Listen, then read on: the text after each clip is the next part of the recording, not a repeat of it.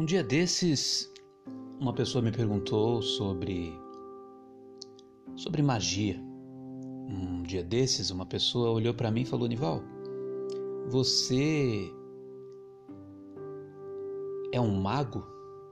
Ou o que é ser um mago?"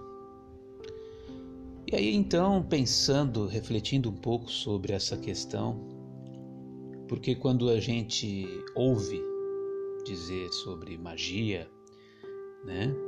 Até mesmo dentro das religiões, cuidado, esse rapaz é um mago, cuidado com os magos.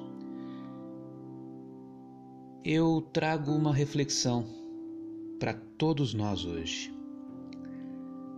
Porque quando crianças, nós não conhecemos limites. Num curto período de tempo, aprendemos a falar sem nunca antes termos falado coisa alguma. Aprendemos a, a andar com nossos membros frágeis para explorar o mundo sem nunca antes termos dado um passo sequer.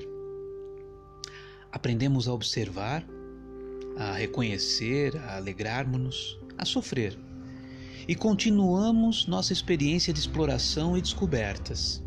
Quando crianças, conseguimos tudo isso, sim, porque temos o apoio de todos que nos cercam, mas principalmente porque em nenhum momento nós pensamos que não somos capazes.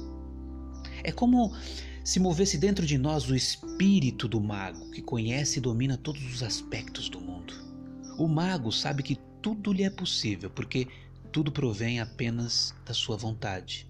Assim, o mago apenas deseja, quer, tenta e irremediavelmente consegue.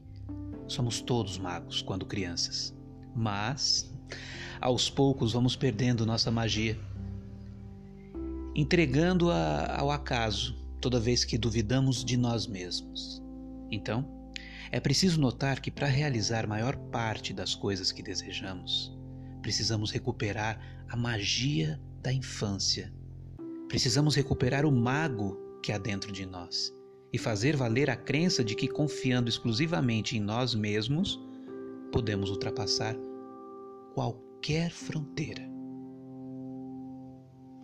Simplesmente, Nival Santos.